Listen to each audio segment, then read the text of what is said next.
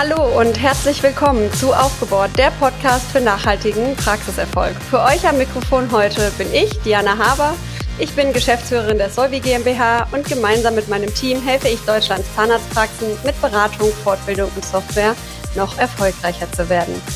Heute ist Christian ausnahmsweise nicht dabei. Dafür habe ich einen tollen Gast an meiner Seite, um genau zu sein, einen Stammgast. Ich freue mich, dass ich heute wieder Steuerberater Marcel Nielsen, Partner der Kanzlei Laufenberg Michels und Partner, begrüßen darf. Hallo Marcel. Hi Diana, grüß dich. Hi, ich freue mich, dass wir heute auch mal einen Podcast ähm, zusammen machen dürfen, denn äh, bisher war ich ja immer nicht dabei, wenn du da warst. Das stimmt, das ist unser erster gemeinsamer. Ich bin auch ja. ein bisschen aufgeregt, hätte ich fast gesagt, beim Christian. das war ja hinterher quasi schon wie eingespielt. Äh, nee, ich freue mich total. Also auch äh, schön mit dir mal heute einzumachen. Auf jeden Fall. Ich freue mich auch. Ähm, ja, vor allen Dingen, dass du dir jetzt zum Jahresende die Zeit für uns nimmst, weil ich glaube, das ist für euch ähm, sicherlich somit die heißeste Phase im Jahr. Und äh, mit Sicherheit, oder ich weiß ja, dass ihr alle Hände voll ähm, zu tun habt. Ähm, deshalb gleich mal die Frage an dich, wie sieht's aus? Jahresendstress oder Vorweihnachtsstimmung? Das Witzige ist ja immer, dass man, äh, ich spreche natürlich auch mit Steuerberaterkollegen und natürlich spricht man miteinander und sagt, und ja, jetzt ist gerade sehr stressig, aber wenn man ganz ehrlich ist, sagt man das irgendwie das Gefühl das ganze Jahr über. frage ich mich manchmal, ja, ob das, das ist es eigentlich, ist es eigentlich das Jahresende oder ist es eigentlich das ganze Jahr, aber das, äh, das klingt jetzt viel zu negativ. Ich freue mich da sehr. Wir haben alle, glaube ich, gut zu tun. Das merken wir ja auch, wenn wir zusammenarbeiten. Und äh, ja, zum Jahreswechsel, das ist ganz normal, dass einfach noch viele Dinge auf die Füße fallen, wo man denkt, oh, das muss ich jetzt irgendwie noch machen. Ähm, das kann man natürlich eigentlich auch im März, April, Mai machen, aber irgendwie nimmt man dann doch den 31.12. Von daher, ja, es ist, äh, es ist Endspurt, man merkt es und ähm, ich glaube, wir sind alle froh, wenn wir dann irgendwann in die Feiertage starten.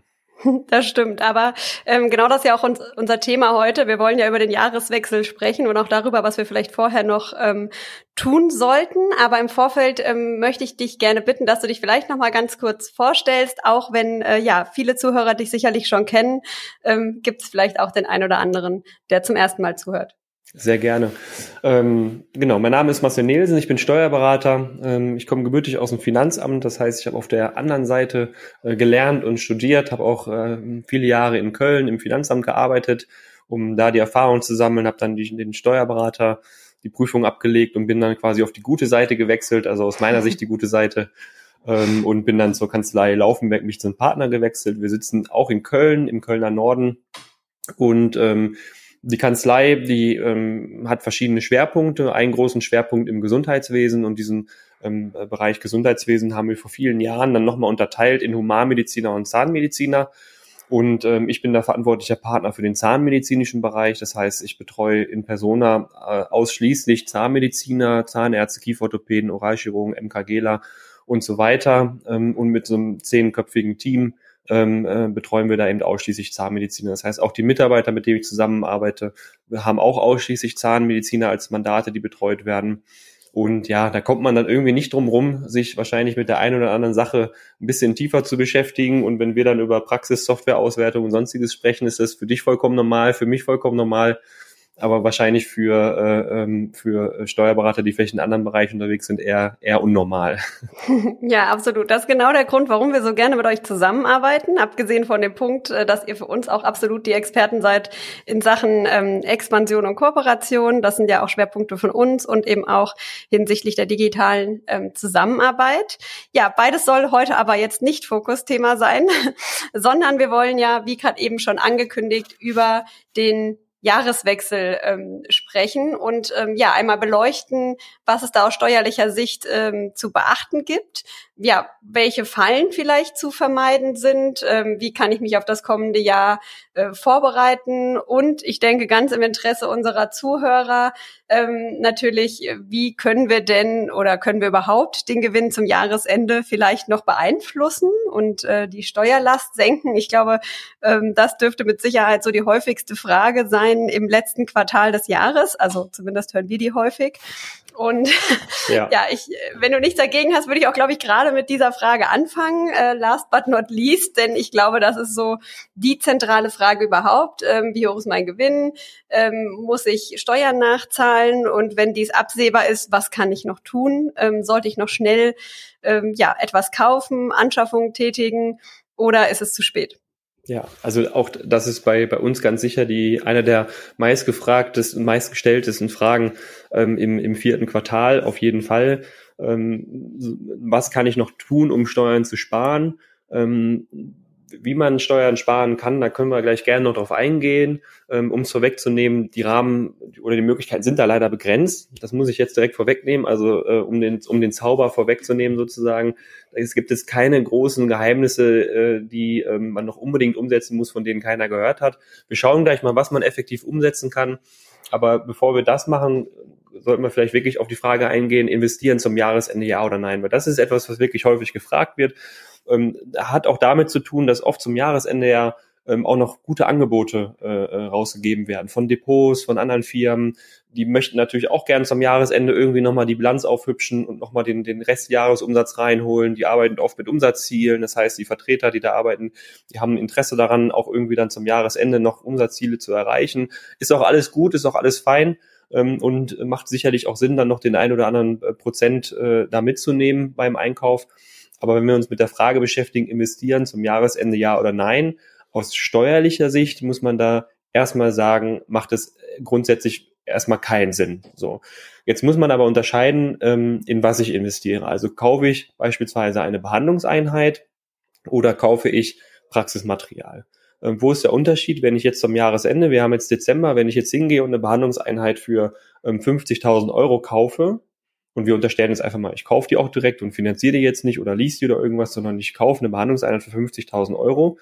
Dann kann ich diese 50.000 Euro, die ich da bezahle, nicht in dem Jahr steuerlich geltend machen. Eine Behandlungseinheit ist ein Wirtschaftsgut, was über mehrere Jahre abgeschrieben werden muss. Das heißt, die Finanzverwaltung lässt es nicht zu, dass ich solche Investitionen sofort geltend mache, sondern das Finanzamt sagt, was ist die voraussichtliche durchschnittliche betriebliche Nutzungsdauer von so einem Wirtschaftsgut.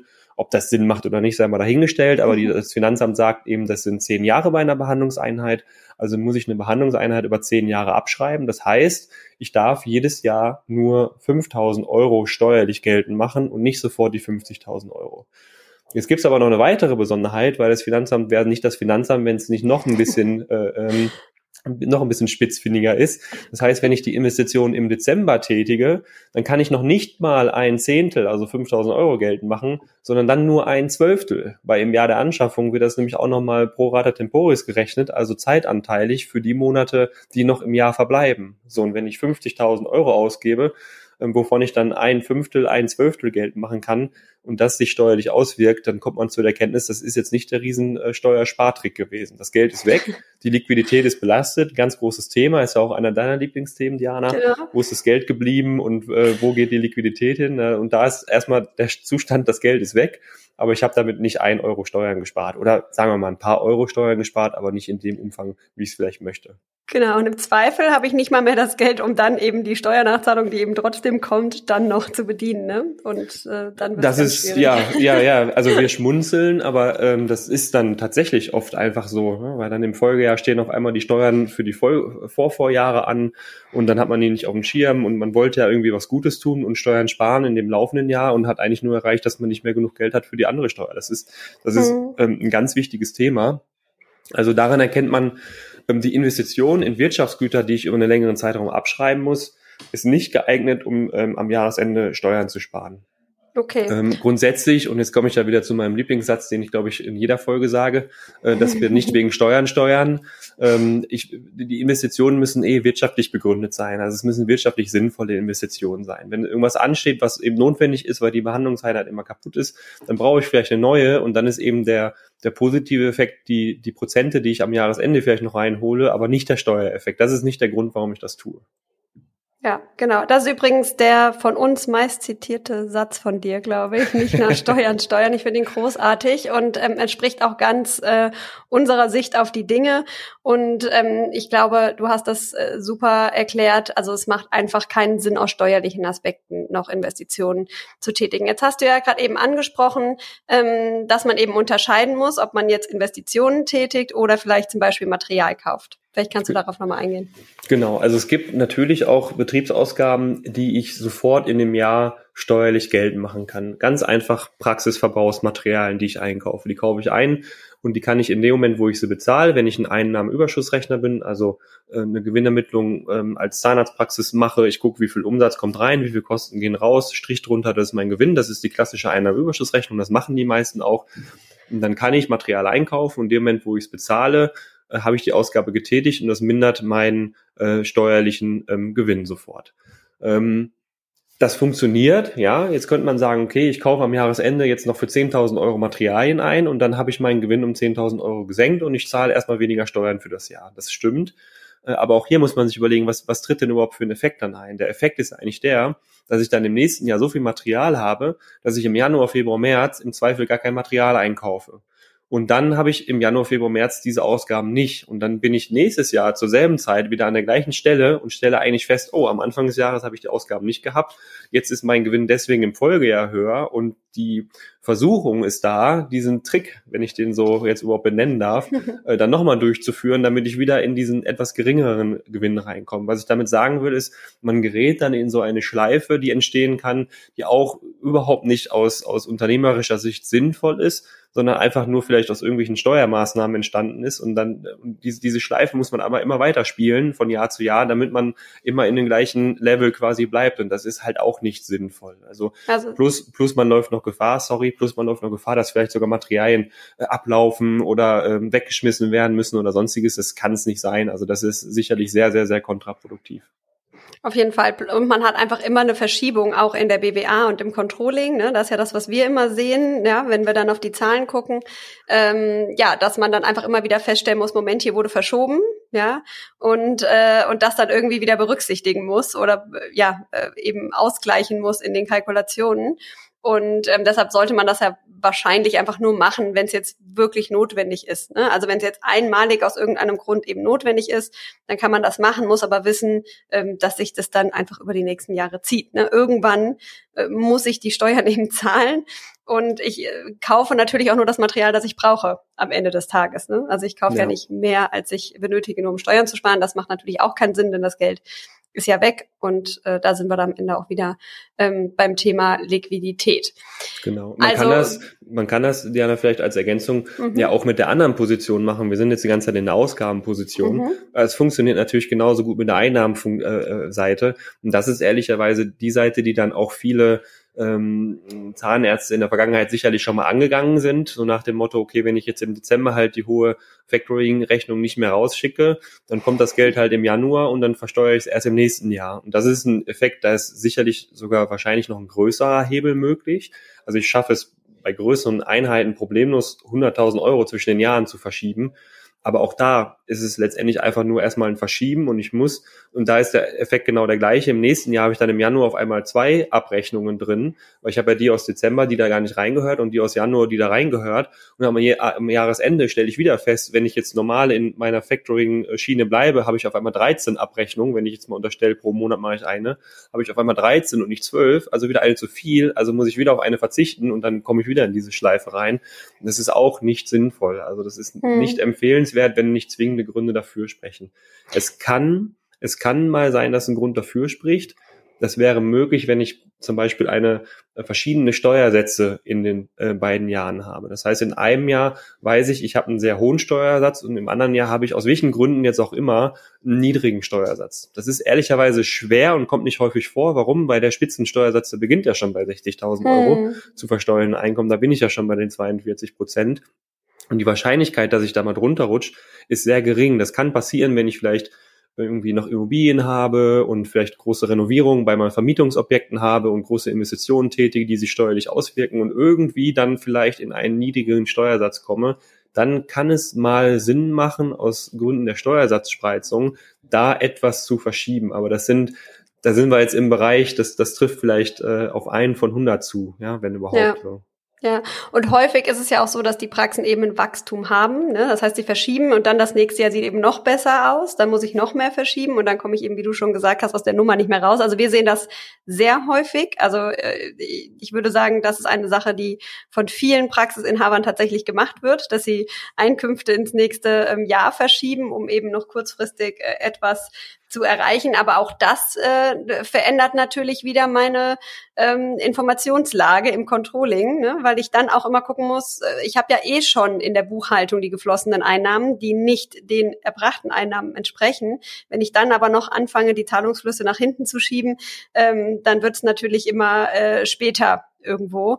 Und äh, dann, ja, ändert sich ja auch am Ende, wie du gerade eben schon beschrieben hast, nichts. Ne? Das ist ganz ähnlich, erinnert mich dran, ähm, das haben wir ja auch oft, wenn äh, wir Praxen haben, die nicht umsatzsteuerpflichtig werden wollen und dann im November keine Bleaching-Termine mehr vergeben und die dann eben auf den Januar legen. Und das ist derselbe Effekt, ne? weil dann habe ich das nächstes Jahr wieder und kann vielleicht schon im Oktober keine Termine mehr vergeben. Ähm, und am Ende muss ich die Steuern irgendwo äh, zahlen. Ja, also das heißt wirklich nur in Ausnahmefällen. Das ist dann eben mit dem Steuerberater zu besprechen. Und ähm, wer das vielleicht mal angefangen hat, das wäre noch interessant, ähm, der ja sollte darüber nachdenken, ob er das nicht nach und nach vielleicht auflöst, diesen Betrag, den er vor sich herschiebt. Hast du da vielleicht noch einen Tipp? Ja, also wenn man damit einmal angefangen hat, aus welcher Situation jetzt auch immer, das kann ja mal sein im Leben, dass, dass Situationen eintreten, wo ich Klar. einfach Privatliquidität brauche und das nicht anders geht oder wie auch immer, dann sollte ich mh, mir auf jeden Fall vornehmen, du hast es gerade schon gesagt, das sukzessive abzubauen. Das, das klappt mhm. wahrscheinlich nicht von einem aufs andere Jahr, aber wenn man es gut steuern kann, dann sollte man sich vielleicht zumindest mal eine Fünfjahresplanung aufzeichnen, aufzeichnen und mal gucken, okay, in, in welchen Schritten baue ich denn eben dieses vor mir herschieben jetzt wieder ab ähm, um dann wieder auf Level 0 oder auf Normallevel eben zu kommen. Ähm, das, das sollte man gesteuert machen, das sollte man nicht auf einen Schlag machen, weil das wiederum kann zu anderen Problemen mit Steuernachzahlung und so weiter führen. Wenn man da nicht Azure ist, dann holt man sich eventuell an anderer Stelle Probleme rein, aber um und das ist eigentlich die Kernaussage, auch die du ja die ganze Zeit sagst und die vertrete ich zu 100 Prozent, um ein sauberes, richtiges Controlling aufzusetzen, brauche ich eben Zahlen aus den Monaten. Und ich muss in dem Monat die Dinge bezahlen, die ich eben dazu bezahlen habe und mache den Umsatz, den ich eben mache. Und nur so kann ich im Prinzip Wachstum steuern und auch ein Controlling aufbauen. Das klappt eben nicht, wenn ich die Fremdlaborrechnung immer von einem auf den anderen Monat schiebe, weil dann gucke ich mir die BWA an und stelle fest, oh, sieht da alles ganz gut aus. Aber wenn der Mandant mir dann sagt, ich habe aber da noch eine 30.000 Euro Fremdlaborrechnung in der Schublade liegen, dann ist im Prinzip die gesamte Bewertung äh, dieser BWA, dieses Controllings hinfällig, weil ich immer einen Gedanken habe, da fehlen eigentlich noch 30.000 Ausgaben und die wirken sich auf den Gewinn aus, auf die Steuer aus, auf die Liquidität aus und, und, und, und. Das macht dann keinen Sinn. Ne? Hm. Vielleicht an der Stelle noch ähm, sollten wir einmal kurz vielleicht schwenken, ähm, weil das ja immer mehr an ähm, Relevanz gewinnt zu den GmbHs. Ähm, davon gibt's ja nun mal faktisch auch immer mehr ähm, und GmbHs ähm, bilanzieren, ja. Das ist sicherlich mal ein eigenes Thema wert, da brauchen wir jetzt nicht im Detail eingehen, aber wir reden halt die ganze Zeit davon, dass wir Ausgaben tätigen, äh, um eben den Gewinn zu drücken. Ähm, da vielleicht einfach nur ein Hinweis bei GmbHs, die bilanzieren, funktioniert das nicht. Also wenn ich als GmbH jetzt im Dezember noch eine große Materialanschaffung mache, äh, dann habe ich in dem Moment zwar die Ausgabe, aber ich muss zum 31.12. muss ich quasi eine Inventur machen und ich muss zählen, wie viel Material habe ich noch das Material, was ich noch habe, das muss ich dann wieder gewinnwirksam aktivieren, ähm, ohne es jetzt zu so kompliziert zu machen, da funktioniert das nicht. Das ist bei vier Dreiern so. Und genauso, also bei Einnahmenüberschussrechnern so. Wir nennen die immer vier Dreier, das ist vier Absatz Dreier Einkommensteuergesetz, deswegen sagen wir so lapidar vier Dreier. Äh, das sind die Einnahmenüberschussrechner. Ne? Und genauso mit dem ähm, Umsatz auch bei den äh, Bilanzierern. Also bei GmbHs bringt es mir überhaupt nichts, wenn ich das, äh, die Abrechnung erst später dann wegschicke, weil ich muss in dem Moment eben den Umsatz erfassen, wo ich auch die Leistung erbracht habe und grundsätzlich eben Anspruch auf die Rechnung habe und nicht, wenn das Geld eingeht. Also auf den Geldeingang kommt es dann nicht mehr drauf an. Und am Jahresende muss ich dann eben die Forderungen aktivieren, also das, was mir noch zusteht ähm, und dann äh, habe ich damit nichts gewonnen, außer vielleicht einen Liquiditätsschaden. Ne? Das ist insofern ist die Bilanz ja für uns äh, Diana, aus betriebswirtschaftlicher Sicht ja eigentlich die schönere Variante, ja. weil die ja, die ja wirtschaftsjahrmäßig abgegrenzt ist. Die, die genau. zeigt ja immer genau das, was in dem Jahr passiert ist. Und das ist eigentlich ehrlicherweise aus betriebswirtschaftlicher Sicht die schönere Abgrenzung. Aber man hat da eben viel weniger Möglichkeiten zu spielen und zu verschieben und so weiter und so fort. Das vielleicht einfach nur als, als Ergänzung, weil sicherlich einige Zuhörer auch ähm, da vielleicht eine GmbH haben und da sich jetzt denken, oh, warum habe ich das noch nicht gemacht? Weil es vielleicht auch einfach gar nicht geht. Genau. Und ähm, wenn wir jetzt, also wir haben jetzt festgehalten, investieren bringt zumindest steuerlich jetzt nichts mehr am Jahresende. Ähm, wir haben festgehalten, eine spontane Ausgabensteigerung zum Beispiel beim Praxisbedarf ähm, ist eben am Ende auch nur eine Verschiebung, ja, und haben auch über die ähm, Einnahmen Einnahmenverschiebung ins nächste Jahr gesprochen. Das heißt, äh, eigentlich könnten wir jetzt an der Stelle äh, sagen, ähm, ja, Steuern sparen und durch Verlagerung am Jahresende ähm, ist ja eher nicht möglich oder schwer möglich. Ähm, aber gibt es vielleicht weitere Aspekte, ähm, ja, wo du sagen würdest, das ist vielleicht doch sinnvoll oder ähm, ja, also ja, was, was, was ich ganz spannend vielleicht noch machen? Was ich ganz spannend finde, ist, ähm, äh, bleiben wir nochmal bei den Anlagegütern, die wir ja vorhin so wegradiert haben mit lohnt sich alles nicht. Ähm, da kann man vielleicht doch nochmal genauer drauf schauen, weil es gab jetzt eine Änderung ähm, ähm, äh, in diesem Jahr, in 2021, dass EDV-Geräte, also Computer, Computerbildschirme und alles, was damit zu tun hat, ähm, die waren bisher immer über drei Jahre abzuschreiben. Das heißt, wenn ich einen Computer gekauft habe, dessen Anschaffungskosten höher als 800 Euro netto waren, weil wenn das unter 800 Euro sind, ist, dann sind wir in dieser sogenannten GWG-Grenze, also geringwertige Wirtschaftsgüter. Da sagt das Finanzamt, unter 800 Euro kannst du die Kosten auch sofort geltend machen. Aber bei einer großen EDV-Anlage, die mal mehr als 800 Euro netto kostet, muss ich bisher die Kosten über drei Jahre abschreiben. Also ich habe einen Laptop für 1200 Euro gekauft, dann muss ich den über drei Jahre abschreiben. Ähm, da gab es jetzt eine Änderung, da hat die Finanzverwaltung jetzt seit 2021 eben ähm, ähm, äh, zugestimmt oder ein Schreiben erlassen, wonach man EDV-Geräte sofort steuerlich geltend machen kann, also nicht mehr über drei Jahre abschreiben muss. Und das zählt auch rückwirkend für alte Wirtschaftsgüter, die ich vielleicht im Vorjahr schon angeschafft habe. Und das ist insofern interessant, weil es gab in vor, sagen wir mal, zwei Jahren ungefähr, gab es diesen Cut, wo der Windows-Support für Windows 7 irgendwie eingestellt wurde. Und das war ja so ein Moment, wo ganz viele Praxen enorm viel Geld in die Hand genommen haben, weil sie dann festgestellt haben, oh, ich muss nicht nur Windows 10 mir holen, sondern ich brauche auch komplett neue Computer, EDV, Hardware. Das reicht alles gar nicht, ist nicht mehr schnell genug. Und da wurden ja mal ganz schnell 30, äh, 40.000 Euro fällig für die gesamten Geschichten. Und da kann es sein, dass da vielleicht noch Restbuchwerte ähm, drin sind im Anlagenverzeichnis, also was ich, also Anschaffungskosten, die ich bisher nicht steuerlich geltend gemacht habe. Und da könnte ich ja vielleicht übergehen und jetzt sagen in 21, komm, ich mache jetzt die Restbuchwerte sofort in einer Summe geltend und das wirkt sich natürlich auch sofort auf den Gewinn aus. Also das sollte man schon mal prüfen, weil das ist insofern halt interessant, weil es auch für alte ähm, äh, EDV-Geräte quasi gilt. Auf jeden Fall. Ich glaube, da haben ähm, ja doch einige Praxen noch was stehen. Ne? Und ähm, das kann man auch auf jeden Fall nutzen. Das ist doch eine schöne äh, Möglichkeit. Ist jetzt vielleicht keine Riesensumme, aber ähm, kommt natürlich auf die Praxisgröße an und die ja. Anschaffung, die man getätigt hat. Ähm, aber das ist doch auf jeden Fall eine schöne Sache, die auch jetzt ja wenig kompliziert ist, denke ich, und über die man nicht groß nachdenken muss. Ne? Definitiv, kann, genau. Das einfach das mal Sinn. mit dem Steuerberater sprechen und mal da, oder das letzte Anlagenverzeichnis mal nehmen. Generell sollte man sich, das ist jetzt so ein bisschen bisschen off-topic, aber generell empfehlen wir immer zum Jahresende sich auch mal das, das Anlagenverzeichnis zu geben, also die Übersicht, was ich so gekauft habe und das mal so ein bisschen äh, zu updaten. Also mal den roten Stift nehmen und alles, was halt nicht mehr da ist, also wirklich nicht mehr da ist und verschrottet wurde oder sonstiges, auch mal wirklich wegstreichen, dass es aktuell ist. Ja nicht alles wegstreichen, was abgeschrieben ist. Also wenn da noch irgendein Praxisgerät, ein Röntgen zwar abgeschrieben ist, aber noch da ist, dann bitte, bitte drin lassen. Das ist ganz wichtig. Weil wenn mal irgendwie ein Versicherungsschaden oder so eintritt, dann fragt die Versicherung auch immer nach dem aktuellen Anlagenverzeichnis. Also da, das einfach, es geht nur darum, das zu updaten. Also wirklich die Sachen, die definitiv nicht mehr da sind, Rotstift durchstreichen, das dann zurück an den Steuerberater geben, dann hat man mal ein aktualisiertes. Und oftmals hat man anstatt 50 Seiten Anlagenverzeichnis, hat man auf einmal nur noch 20 Seiten Anlagenverzeichnis und das ist mal wieder ähm, up to date. Deswegen, das macht so oder so Sinn, da mal drauf zu schauen und dann kann man sich diese EDV-Größe auch mal angucken und überlegen, ob das Sinn macht, jetzt in 21 das steuerlich geltend zu machen. Absolut, bin ich so, sofort dabei. Also Anlagevermögen mal durchkämmen finde ich super, weil gerade wenn wir ähm, so Praxiswertschätzungen machen äh, für die Abgeber, dann sehen wir das eben auch, dass da Anlagespiegel sind, die eben, wie du gerade gesagt hast, ne, 20, 30 Seiten haben und äh, mehr als die Hälfte steht schon gar nicht mehr in der Praxis oder keiner weiß, was es ist. Und da lohnt es sich auf jeden Fall mal durchzugucken. Äh, ja, Genau, vielleicht noch eine weitere. Du hattest ja gefragt, was kann man noch machen. Ein Thema, was ich ähm, gerne noch kurz ansprechen möchte, ist äh, der sogenannte Investitionsabzugsbetrag. Ähm, das ist eine steuerliche Vorschrift, die einem im Prinzip genehmigt, ähm, Abschreibungen schon geltend zu machen, bevor ich das Wirtschaftsgut überhaupt kaufe. Und da gab es auch eine interessante Änderung jetzt ähm, zum 31.12.2020 Bisher hat diese, diese Vorschrift nicht so viel ähm, Anwendung gefunden bei Zahnarztmandaten, weil da gab es immer eine Grenze, bis wann ich überhaupt äh, in Anspruch nehmen darf.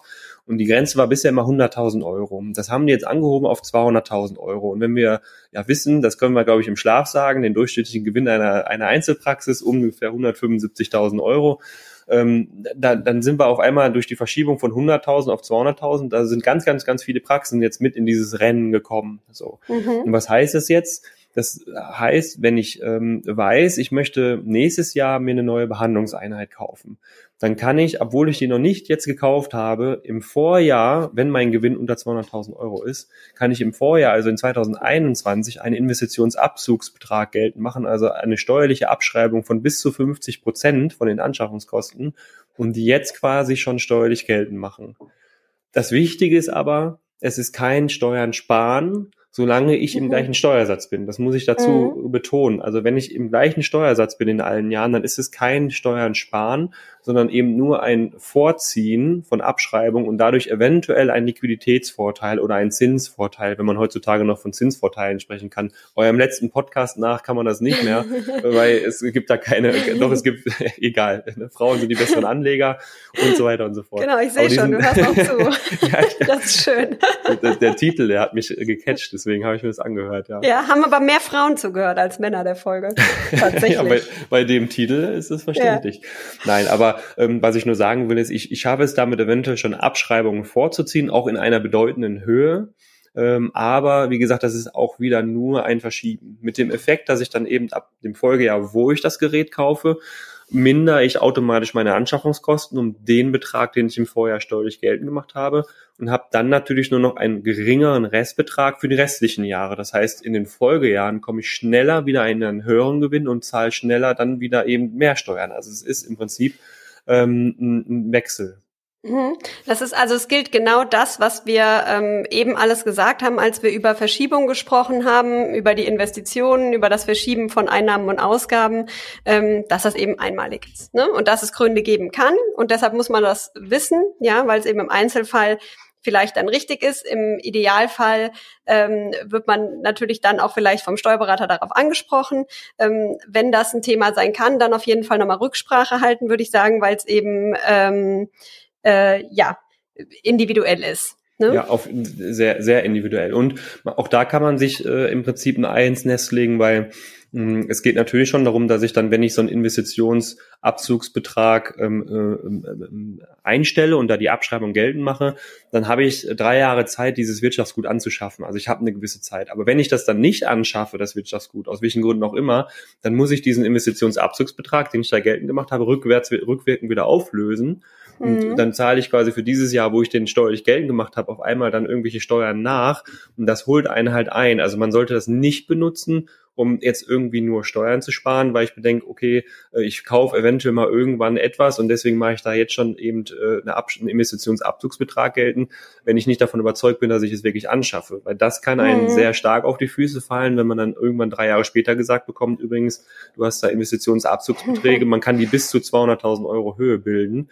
Ähm, ja. Das macht natürlich, das sind bis zu 1000, äh, bis zu 100.000 Euro Steuern. Und wenn man damit zu viel spielt und dann irgendwann der Steuerberater nach drei Jahren kommt und sagt, so, jetzt wurde nicht investiert und jetzt müssen wir wieder auflösen, jetzt kommt noch eine Nachzahlung von 100.000 Euro. Das ist dann, das kann dann wirklich äh, ähm, sehr bedrohlich sein. Ja, also vorsichtig mit umgehen, ähm, wie mit allem, was wir ähm, eben geschildert haben. Ich glaube, so können wir das zusammenfassen. Ja, ähm, das sind jetzt eben ja keine großen Möglichkeiten, wie wir sehen. Es gibt im Einzelnen, in Ausnahmefällen eben die Möglichkeit, äh, Dinge zu tun. Ähm, und eben davor sollte man prüfen, ob es auch sinnvoll ist ähm, und ob es jetzt eben einmalig notwendig ist oder ob man eben nur verschiebt und nachher das äh, Problem einfach nur ähm, verlagert und dann die Herausforderung hat, das Ganze wieder zurückzudrehen. Aber trotzdem, ich denke, ähm, eins, zwei Tipps waren dabei. Vielen Dank schon mal ähm, an der Stelle. Ähm, ich denke, da wird der ein oder andere jetzt vielleicht noch mal äh, drüber nachdenken und äh, vielleicht auch noch mal den eigenen Steuerberater ähm, fragen.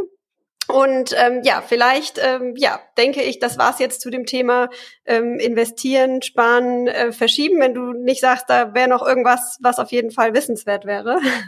Nö, also ich würde auch sagen, es war einfach zum, zum nächsten Punkt kommen, äh, den wir uns so im Vorfeld mal überlegt haben, weil das, das sind tatsächlich auch Dinge, die ich noch äh, sehr konkret jetzt umsetzen mhm. kann. Äh, dann sprechen wir vielleicht noch über die, äh, um so ein bisschen blu bunten Blumenstrauß sozusagen zu haben. genau, genau. Ja, wir haben ja gesagt, was wäre denn jetzt noch so zu tun zum Jahresende, ne? außer der, der Frage, was man vielleicht steuerlich noch ähm, bewirken kann. Und äh, ja, das Jahresende ist ja immer äh, bekannt dafür, dass man versucht, nochmal klar Schiff zu machen, aufzuräumen. Ähm, wir haben im Vorfeld äh, gesagt, vielleicht so ein kleiner Weihnachtsputz. Ähm, und ähm, ja, dann einfach ja mit äh, vielleicht neuen Prozessen, Strukturen und äh, ja, ins neue Jahr zu starten.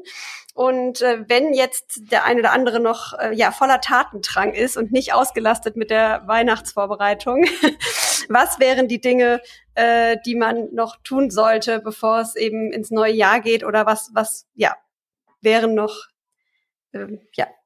Möglich. möglich. Ähm, also wenn man wirklich äh, die Zeit hat über die Feiertage und ehrlicherweise hat man ja ein bisschen Zeit dafür, dann kann man sich auch noch mit ein, ein paar Grundsatzdingen beschäftigen. Also Thema Aufräumen und Thema Digitalisierung, vielleicht da einfach nur der Hinweis, äh, in vielen Praxen gibt es ja ein Riesenarchiv an Steuerunterlagen, die man vielleicht aufbewahren muss. Und die Steuerunterlagen muss man ja nicht ein Leben lang aufbewahren, sondern in der Regel zehn Jahre ungefähr. Also was heißt ungefähr? Zehn Jahre.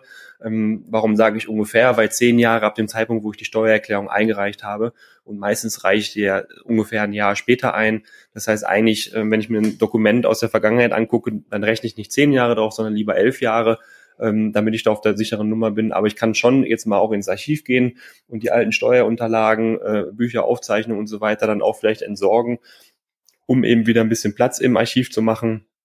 Das heißt, äh, alles, was im Prinzip ähm, elf Jahre alt ist, äh, kann ich dann auch äh, bedenkenlos im Prinzip entsorgen. Also das muss ich mal gerade selber rechnen. 2010 müsste es eigentlich sein. Wenn wir dann im Jahr 2022 sind, kann ich die Unterlagen bis 2010 im Prinzip entsorgen wenn ich immer im Folgejahr die Steuererklärung eingereicht habe. Hm, dann sind wir 2010, wurde in 2011 eingereicht, plus äh, zehn Jahre, dann sind wir da in 22.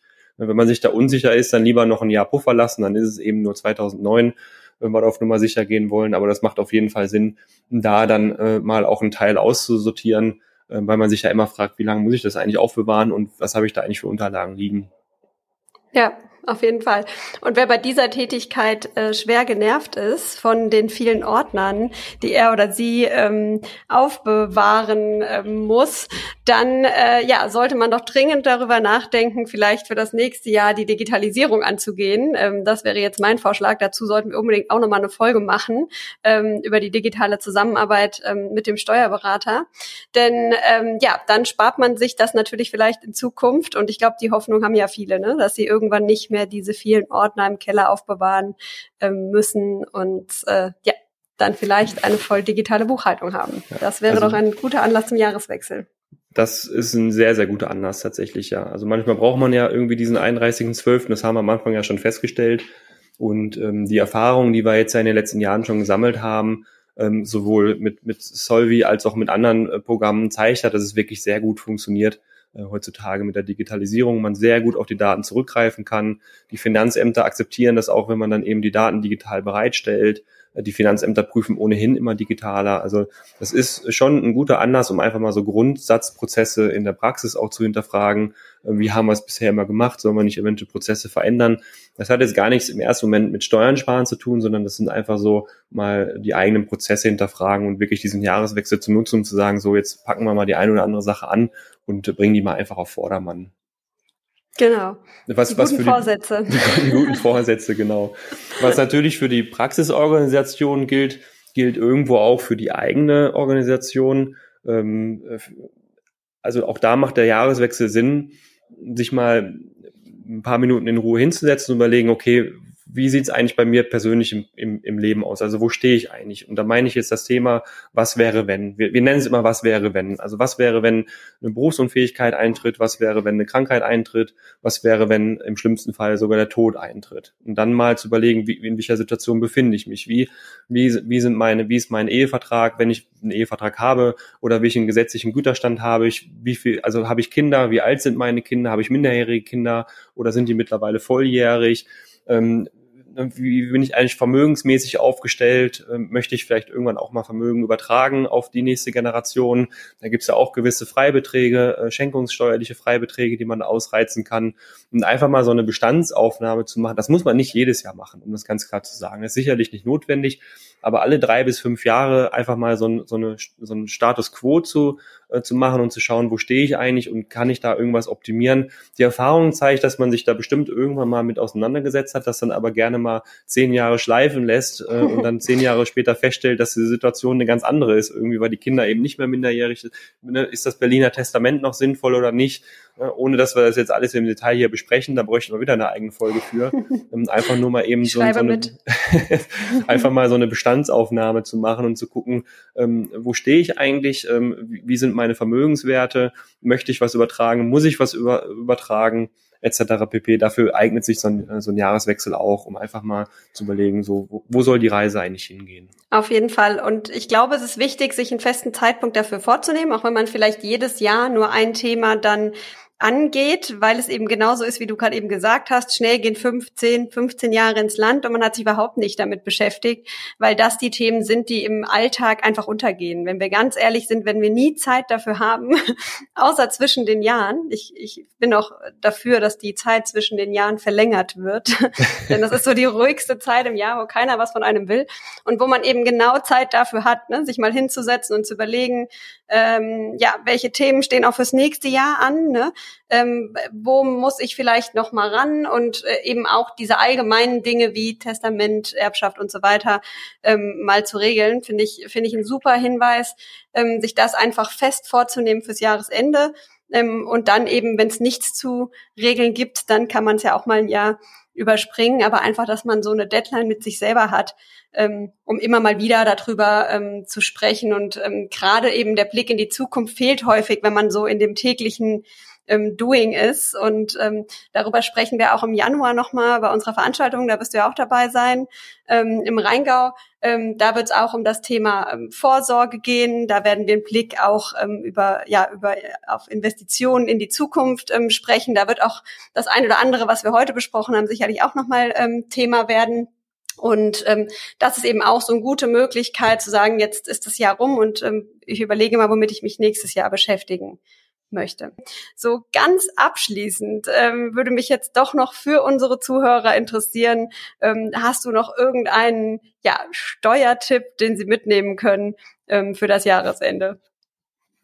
Gerne. Also wir haben ja noch ein paar Tage, bis das Jahr zu Ende ist, auch wenn der Podcast dann läuft. Ähm, was sicherlich ähm, noch ein paar sinnvolle Dinge sind zum Jahresende. Man kann und sollte darüber nachdenken, zum Beispiel beim Versorgungswerk, da wird man eigentlich immer so im November angeschrieben, ähm, wo es dann sinngemäß heißt, Sie haben bisher und so und so viel eingezahlt, Sie können darüber hinaus noch weitere Beiträge einzahlen bis zum maximalen Höchstbetrag.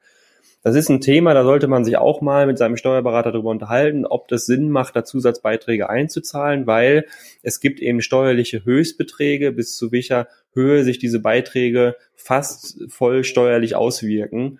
Ähm, und ähm, durch die Einzahlung oder durch die Zusatzbeiträge schafft man es dann eben äh, sehr kurzfristig für das aktuelle Jahr. Also es muss auch dieses Jahr dann wirklich noch bezahlt werden. Das ist an der Stelle ganz wichtig. Das Geld muss dann auch dieses Jahr noch beim Versorgungswerk eingehen. Ähm, aber diese Zusatzleistung kann man dann eben in der Steuererklärung als sogenannte Sonderausgaben äh, geltend machen steuerlich. Das kann sich auswirken. Ähm, das hat zwei Effekte. Einerseits spare ich natürlich mehr ans Versorgungswerk ein, äh, an ähm, und gleichzeitig ähm, kann ich eben die Beiträge, die ich da einzahle, noch als Sonderausgaben geltend machen. Dazu sei aber natürlich gesagt, das ist wieder eine schöne Überleitung zu eurem äh, letzten Podcast zum Thema Investieren und so weiter. Das, man muss natürlich für sich selber erstmal klar machen, möchte ich ins Versorgungswerk einzahlen? Das ist eine Grundsatzfrage. Glaube ich an das Versorgungswerk? Ist das ein Teil meiner Altersvorsorge? Ist das ein Teil meiner, meines Vermögensaufbaus? Die Frage muss jeder für sich selber klären, aber wenn das Versorgungswerk ein Teil der, des Vermögensaufbau ist und der Altersvorsorge, dann macht es sicherlich Sinn, darüber nachzudenken, ob man da nicht eben noch Zusatzbeiträge einzahlt, die hinten raus dann eben zu einer höheren Rente führen und eben jetzt ähm, mit dem aktuellen Steuersatz eben abzugsfähig ist. Also das macht auf jeden Fall Sinn. Wenn wir im Bereich der Sonderausgaben sind, dann gibt es noch einen anderen, ähm, ja, ich nenne es jetzt mal einen kleinen Steuertrick. Mhm. Ähm, und zwar sind wir da im Bereich der Krankenversicherungsbeiträge. Viele ähm, äh, oder die meisten, würde ich sogar sagen, Zahnärzte sind privat krankenversichert, die Ehegatten dann oft auch. Ähm, und man hat die Möglichkeit, bei, der, bei den privaten Krankenversicherungen ähm, eine Vorauszahlung zu leisten für die Folgejahre.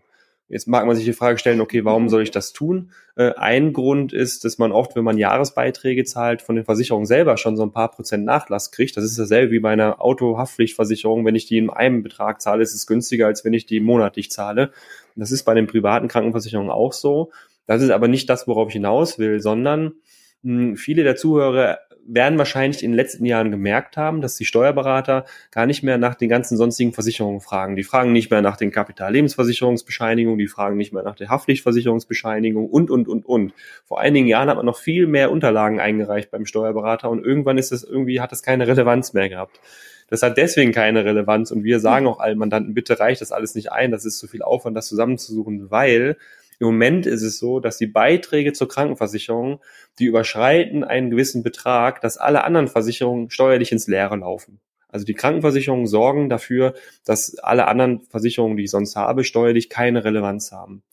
Das äh, kann ich aber drehen, weil wenn ich jetzt dieses Jahr zum Beispiel die Krankenversicherungsbeiträge für nächstes Jahr vorauszahle, angenommen, ich bin, ich bin Zahnarzt, ich bin ledig, also äh, nicht verheiratet, steuerlich eine Einzelveranlagung und bin privat krankenversichert, wenn ich dieses Jahr meinen Beitrag für nächstes Jahr zahle, dann habe ich äh, dieses Jahr den Beitrag, den kann ich vollsteuerlich geltend machen. Also da gibt es keine Begrenzung in der Höhe, also bis zu drei Jahresbeiträge, das ist die einzige Begrenzung, aber keine Eurobetragsbegrenzung.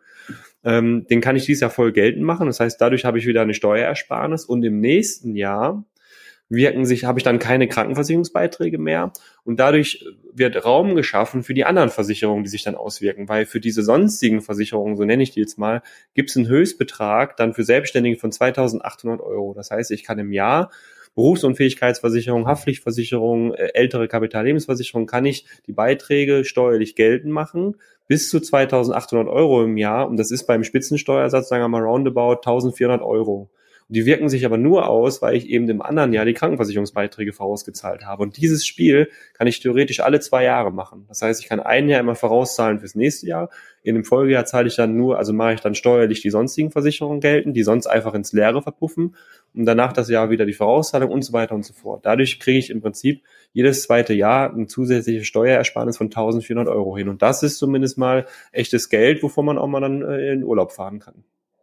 Auf jeden Fall, das klingt nach einem super Tipp, äh, finde ich klasse. Das klingt auf jeden Fall äh, nach einer sehr äh, pragmatischen Lösung, äh, die man auf jeden Fall äh, machen kann. Das ist doch mal ein echter Steuertrick, äh, den du noch so ganz zum Schluss hier äh, rausgelassen hast. Da habe ich doch auch gleich noch was mitgenommen. Äh, finde ich super toll. Vielen Dank äh, für deine ähm, Einordnung. Vor allen Dingen äh, finde ich schön, dass du das äh, ja immer noch mal aus allen Gesichtspunkten beleuchtest, weil so kann man es auch ein bisschen einordnen, ne? weil oft liest oder hört man irgendwelche Steuertipps oder Tricks und da muss man ja auch überlegen, sind die für mich relevant? Ähm, neben zum Beispiel der Tipp mit dem Versorgungswerk. Da muss ich ja wirklich gucken, wie ist meine Altersvorsorge ähm, äh, strukturiert und möchte ich das überhaupt? Ne? Ähm, der zuletzt genannte Punkt ähm, mit der PKV ist natürlich aus meiner Sicht klingt das jetzt mal auf den ersten Blick so wie etwas, was man auf jeden Fall machen kann, wo nichts groß äh, dagegen spricht. Genau, man muss wie immer einen Blick auf die Liquidität haben. Ne? Das heißt, ein Klar. Jahresbeitrag, Vorauszahlung, der, der, der kostet natürlich auch erstmal wieder Geld. Das muss man im Blick haben, aber wir haben jetzt aber das Szenario, dass eben dann Liquidität vorhanden ist und man irgendwie überlegen möchte, wie kann ich die Liquidität sinnvoll einsetzen, um steuerlich noch was zu machen. Ne? Auch da gibt's natürlich wieder ein kleines Aber. Das kann ins Leere laufen, wenn meine Ehegatte beispielsweise ähm, gesetzlich versichert ist, krankenversichert ist, dann kann es passieren, dass durch, durch diese Beiträge das so ein bisschen aufgeweicht wird. Deswegen, das muss man individuell prüfen. Ne? Das ist, da muss man wirklich dann mit dem Steuerberater sprechen, das Thema einfach mal aktiv ansprechen und dann schauen, ob das funktioniert. Aber in aller Regel ähm, äh, funktioniert das. Und das ist wirklich eine schöne Sache, um schnell äh, gute Steuern zu sparen. Ja. Perfekt. Super, klasse. Ja, ich glaube, äh, damit haben wir wirklich schon oder hast du äh, viele Tipps und Tricks fürs Jahresende mitgegeben. Ich äh, würde sagen, damit haben unsere Zuhörer jetzt erstmal alle Hände voll zu tun und äh, die Zeit zwischen den Jahren ist gut ähm, gefüllt.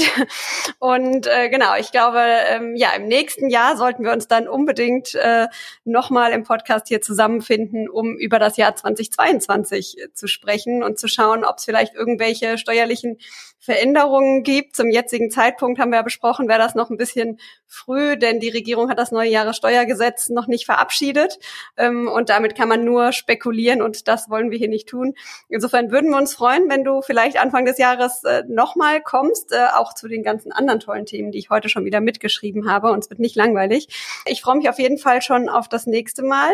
Ich möchte mich äh, ganz herzlich bei dir bedanken, dass du dir die Zeit ähm, genommen hast und äh, ja uns eben noch einen kleinen ähm, ja ein paar Hinweise gegeben hast für den für den Jahreswechsel und für die Zeit, die eben jetzt ähm, bevorsteht. Vielen Dank dafür. Sehr sehr gerne. Ähm, ja, danke auch an unsere Zuhörer. Und äh, ja, wenn ihr euch jetzt äh, fragt, ähm, ja, was mache ich denn jetzt eigentlich konkret? Und ihr vielleicht noch ein paar Tipps benötigt ähm, oder Fragen zu der heutigen Folge habt, dann dürft ihr euch sehr gerne im Nachgang an Marcel wenden. Er steht euch gerne ähm, zur Verfügung. Die Kontaktdaten werden wir wie immer in die Show Notes ähm, packen. Und wenn ihr Fragen an uns habt oder auch ähm, super gerne Themenvorschläge für das kommende Jahr, dann schreibt uns gerne an info@solvi.de und ähm, ja, wenn ihr uns mal wieder in Aktion sehen wollt, dann schaut mal unter www.solvi.de unter Veranstaltungen nach. Ähm, wir hoffen, dass jetzt auch wieder ein paar Präsenzveranstaltungen kommen. Momentan äh, steht es wieder ein bisschen auf der Kippe, aber wir sind äh, doch vorsichtig optimistisch, würde ich sagen. Zumindest wir, Marcel, sehen uns dann ja mal wieder in Präsenz endlich im Januar. Wir werden alles tun, dass das auch so bleibt. Es ist super schön, dich immer über den Podcast zu hören, aber noch schöner wäre, wenn wir uns mal wieder sehen würden.